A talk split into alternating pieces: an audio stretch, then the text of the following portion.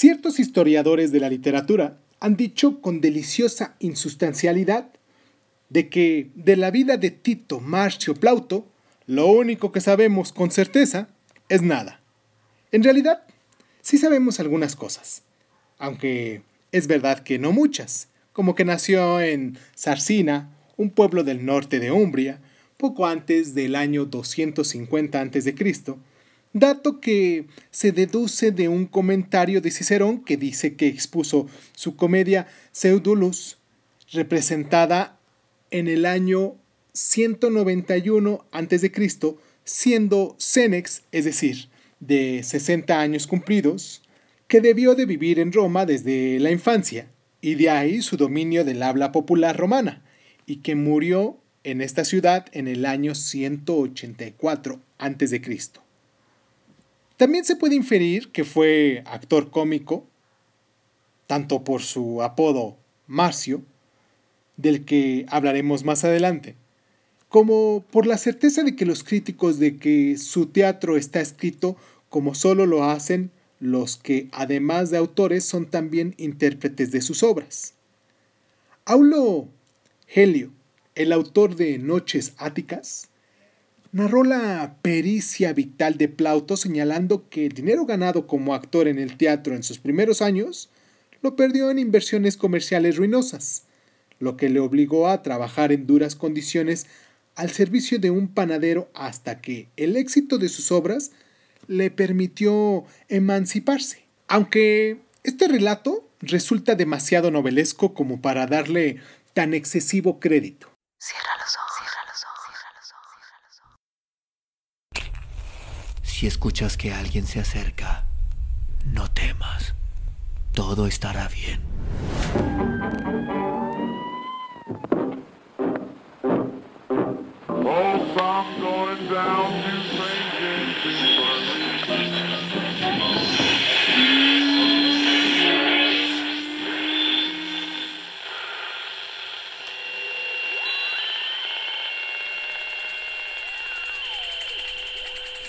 Estás escuchando, Crónica, Crónica, el lugar, donde, donde, donde son tus oídos. Bienvenido. Hola, bienvenidos a Crónica Lunares. Yo soy Irving Sun y en esta ocasión, como así lo hemos estado diciendo, seguiremos hablando de estas obras griegas romanas, grecolatinas, por decirlas de un modo, y hoy hablaremos de Plauto, con su obra El anfitrión es una obra que cuando la leí la primera vez la disfruté muchísimo, pero eso fue pues en la, en la etapa de la secundaria, en la etapa de, de los primeros inicios donde pues a lo mejor en la escuela te sugieren o te obligan de un cierto modo, dicho, a leer obras y más adelante tuve la oportunidad ya de leerla por mi propio compromiso, mi propio gusto y pues le encontré otro sabor, otro entendimiento, otro nivel de, captación, por decirlo de un modo, y pues me crea una cierta eh, emoción presentársela con ustedes. Y pues para no darle tanto rollo, este Lunae Dice 23 de agosto, casi estamos por terminar el mes, esta es la última semana del mes. Espero que se encuentren muy bien les mando un abrazo, un beso muy caluroso donde sea que me estén escuchando. Y pues, sin más ni más, comenzamos, ¿no?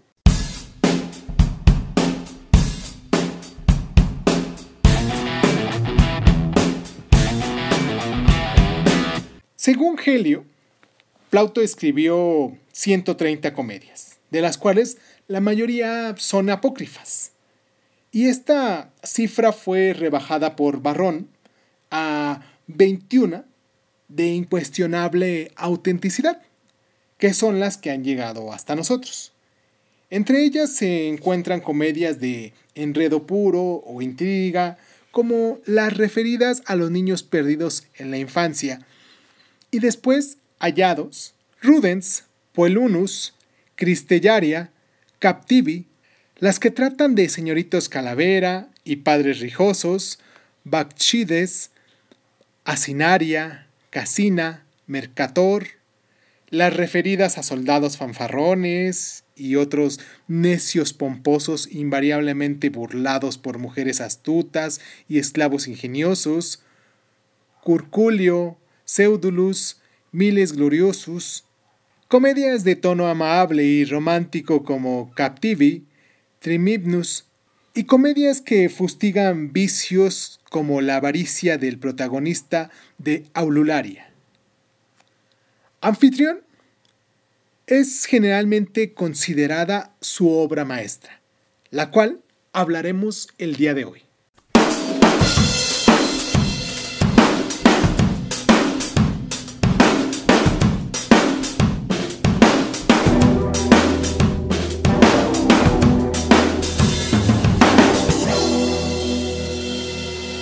El argumento de la obra más o menos dice así. Es bien conocido el mito griego de Anfitrión, en el que regresa a Tebas de la guerra, tras yacer con su esposa Acmena, le pregunta con sorpresa por qué no le ha saludado al llegar, y ella le responde que ya le había saludado la noche anterior, cuando también la visitó en su alcoba. Anfitrión comprende que alguien le ha suplantado en el hecho conyugal y llama a Tiresia, el adivino ciego, que le revela que el impostor ha sido Zeus, quien valiéndose de sus potencias divinas, adoptó el mismo aspecto de anfitrión para engañar a Alcmena.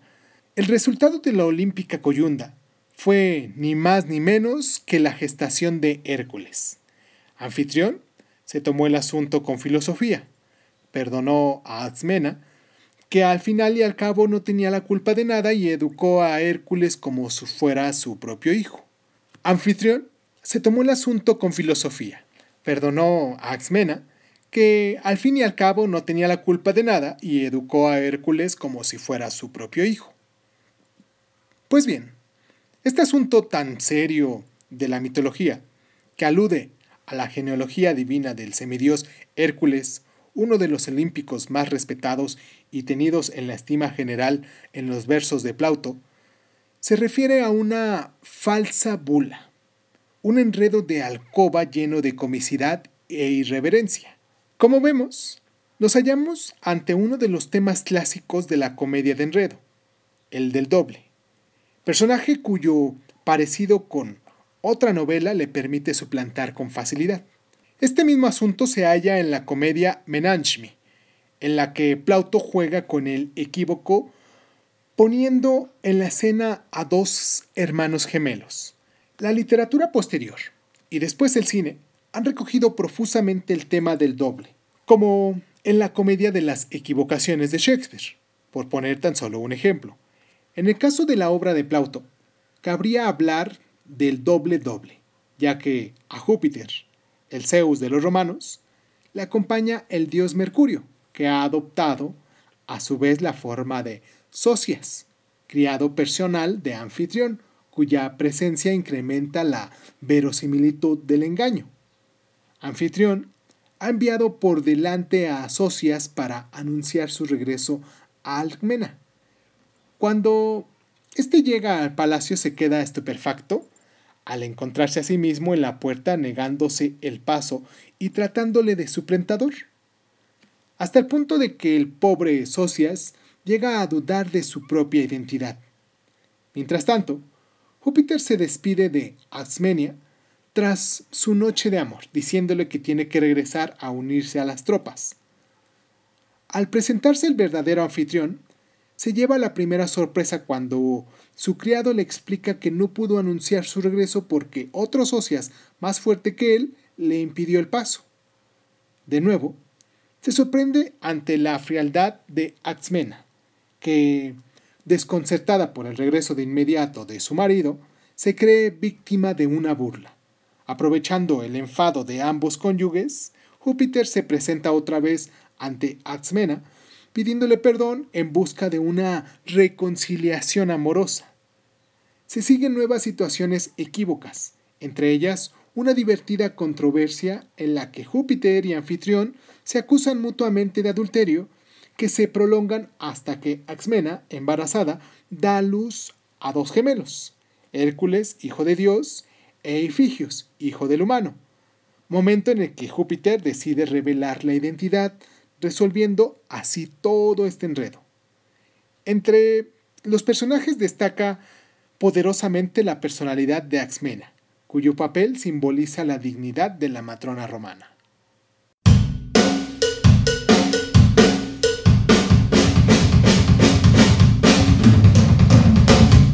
Siguiendo el modelo de la comedia nueva, ática, Plauto se sirve de prólogo para explicar claramente la trama de la obra, de forma que el espectador no tenga que esforzarse en prestar gran atención para seguirla y pueda centrarse en las peripecias y efectos cómicos puestos en escena.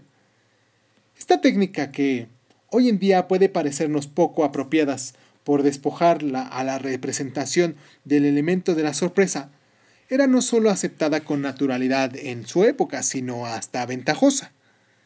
Ello tiene que ver, sobre todo, con el tipo del público que, asistía a las representaciones. El Popeyos tunicatus, o plebe en mangas de camisa, no demasiado cultivado, disfrutando de un día festivo generalmente ahito de comida y bebida. En anfitrión, el que declama el prólogo es el dios Mercurio. Esta característica del público al que van dirigidas las obras de Plauto y al que conocía muy bien por su experiencia previa como actor, influye en el enfoque de sus comedias concebidas para distraer y divertir, para mantener la atención en ese público. Plauto recorre a menudo a las situaciones regocijantes y a los diálogos chispeantes cuando no directamente salaces, llenos de chistes y alusiones. Por eso misma las tramas suelen ser confusas y la caracterización de los personajes muy elemental. Pero el mérito mayor de Plauto proviene de un cierto rigor, lozanía y también de riqueza expresiva en el lenguaje que tiene la vivacidad del hablar popular romana y suscitó no poca admiración de sus contemporáneos, entre ellos Cicerón. Su teatro entronca por los temas y el enfoque, con la comedia nueva griega, y no solo la de Menandro, sino también la de Filemón y otros autores menores. Pero hay mucho más. La presencia de la atelana y el primitivo teatro latín también se hace patente. La influencia de Plauto en el teatro posterior es inmensa en grandes autores como el ya mencionado Shakespeare. Es imposible no reconocer al protagonista de la Aurilaria y el avaro de Molière o al personaje del soldado fanfarrón en El capitán de la comedia del arte. La modernidad del asunto, el doble, el adulterio, el equívoco, la burla, permite a un lector actual aproximarse con naturalidad a la obra de Plauto y disfrutar de ella tanto o más que un espectador contemporáneo del autor.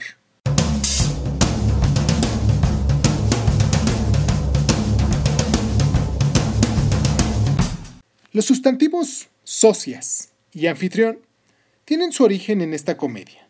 En el caso del segundo, su origen sería más bien el mito clásico del nacimiento de Hércules, pero su popularidad sí procede de la comedia de Plauto. En el caso de Socias, persona de extraordinario parecido con otra, es decir, un doble, la explicación es obvia, ¿no? En el caso de anfitrión, persona que recibe y agasaja a los invitados en su casa, país, etc., se podrían objetar algún matiz. La generosidad de los anfitriones no suele incluir el acceso al lecho conyugal de sus esposas.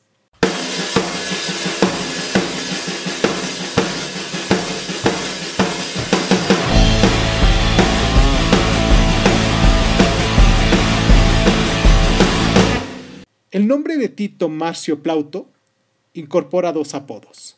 Macio proviene de Macus, que es la máscara que usan los actores de la atelana, forma primitiva del arte dramático latino cultivada en el siglo I a.C., de asunto generalmente cómico y grotesco, y que dejaba mucho margen a la improvisación de los actores.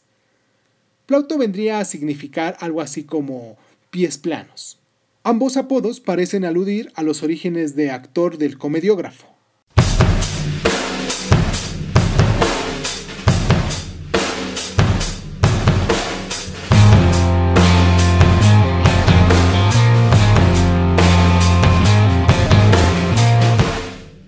El enorme éxito y favor del público que, del que gozó Plauto en la época tuvo un efecto indeseado, puesto que numerosos autores de poco talento se ampararon para su propio provecho en utilizar su autoría para dotar de sus obras en la estima ganada del comediógrafo, hasta el punto en el que el momento de su muerte circulaban no menos de 130 comedias con su nombre, como señalamos anteriormente. El trabajo que debió desarrollar Barrón para separar el grano de la paja fue formidable, respaldándose en el análisis filológico de los textos y las características lingüísticas y estilísticas. De esta forma, Plauto fue una de las más tempranas víctimas del abuso literario y la suplantación, y Barrón notablemente antecedente de la edición crítica.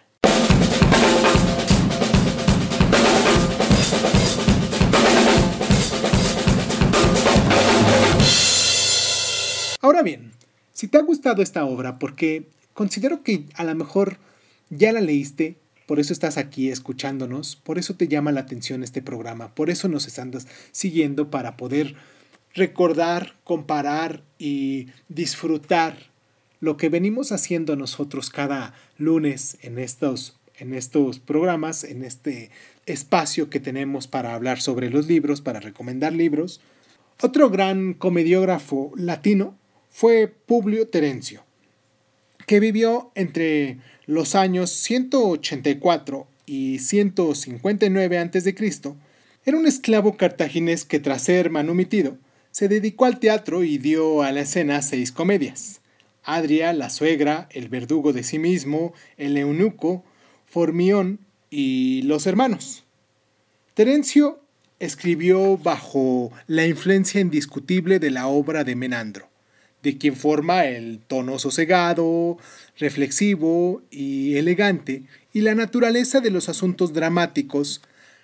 Adria trata de un padre, Simón, que desea casar a su hijo Pánfilo con Filomena, la hija de Crates, su mejor amigo, contraviniendo los deseos de los jóvenes, que están enamorados de otras personas distintas. El esclavo Davo intrigará para proteger los anhelos de los jóvenes, aunque la resolución llega dictada por el destino cuando se descubre que Gliceria, la muchacha que ama a Pánfilo, es en realidad la hija de Crates, que se creía perdida en un naufragio, y su matrimonio satisfará los anhelos tanto del padre como del hijo. Los hermanos es pura comedia de enredo. Los hijos de Demea han sido educados de forma muy diversa. Cetesifón en los más rígidos principios morales y Esquino formando junto con su tío Misión con criterios liberales. Cetesifón inicia una aventura con la cortesana Baquis. Y para protegerle de la ira de su padre, el hermano Esquino, finge ser el verdadero amante, aunque está enamorado de Pánfila. Al final, cuando el engaño se pone de manifiesto, se hace evidente la inutilidad de una educación severa frente a la auténtica naturaleza de las personas. Y el austero de Mea se convertirá a las ideales liberales de su hermano Misión.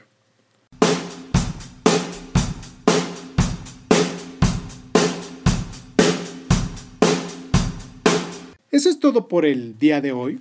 Espero que ya hayan leído esta obra. Y si es así, pues déjenmelo aquí en sus comentarios, cómo la, cómo la adoptaron para con su vida, qué es lo que más les llamó la atención.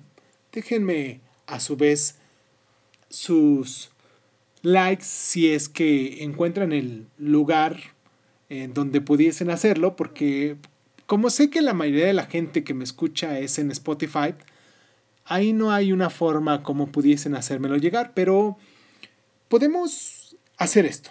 Ustedes eh, me siguen en las diferentes redes sociales, y yo leo todos sus comentarios, todos y cada uno de sus comentarios, agradezco por partes y el próximo domingo pues recuerden que también hablamos de, las mismas, de las mismas personas que nos están dejando sus comentarios, los lugares donde, donde nos escuchan y pues sería interesante también que nos dieras algunas anécdotas del lugar donde, donde, de donde este, nos escuchas, de donde vives, donde nos estás siguiendo y así hacemos alguna mención honorífica. ¿Te parece muy bien?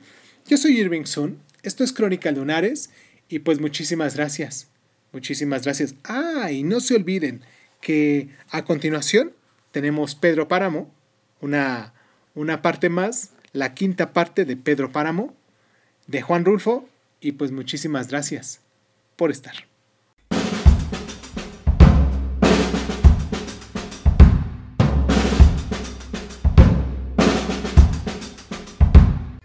Soy Eduviges Paida. Pase usted. Parecía que me hubiera estado esperando. Tenía todo dispuesto, según me dijo, haciendo que la siguiera por una larga serie de cuartos oscuros, al parecer desolados.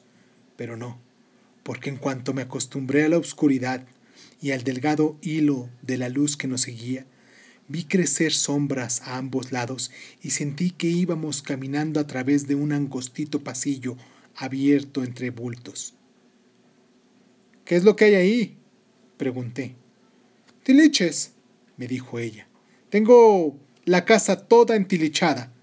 La escogieron para guardar sus muebles los que se fueron, y nadie ha regresado por ellos. Pero el cuarto que le he reservado está al fondo. Lo tengo siempre descombrado por si alguien viene. De modo que usted es hijo de ella. ¿De quién? respondí. De Doloritas, Sí. Pero, ¿cómo lo sabe? Ella me avisó que usted vendría. Y hoy precisamente. Que llegaría hoy. ¿Quién? ¿Mi madre? Sí, ella. Yo no supe qué pensar. Ni ella me dejó en qué pensar. Este es su cuarto, me dijo. No tenía puertas, solamente aquella por donde habíamos entrado.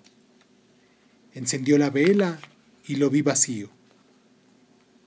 Aquí no hay dónde acostarse, le dije. No se preocupe por eso.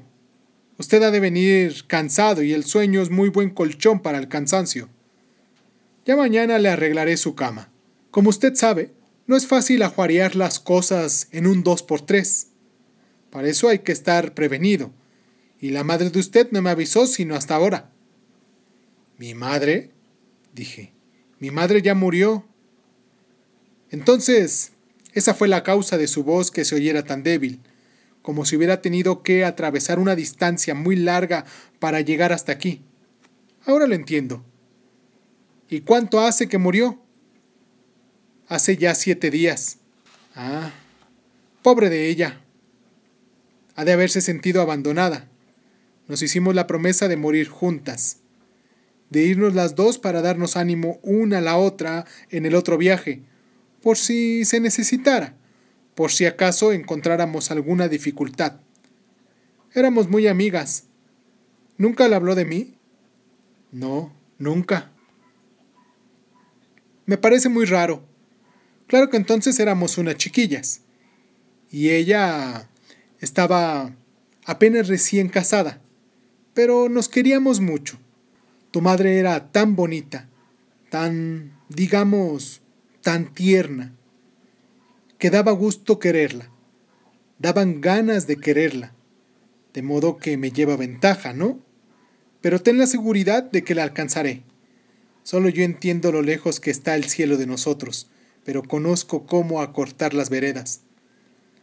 Todo consiste en el morir. Dios mediante, cuando uno quiera, o no cuando él lo disponga. O, si tú lo prefieres, forzarlo a disponer antes de tiempo. Perdóname que te hable de tú, lo hago porque te considero como mi hijo. Sí, muchas veces dije, el hijo de Dolores debió haber sido el mío. Después te diré por qué. Lo único que quiero decirte ahora es que alcanzaré a tu madre en alguno de los caminos de la eternidad. Yo creía que aquella mujer estaba loca. Luego Ya no creía nada. Me sentí en un mundo lejano y me dejé arrastrar.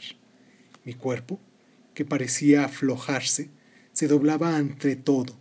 Había soltado sus amarras y cualquiera podía jugar con él como si fuera de trapo. Estoy cansado, le dije.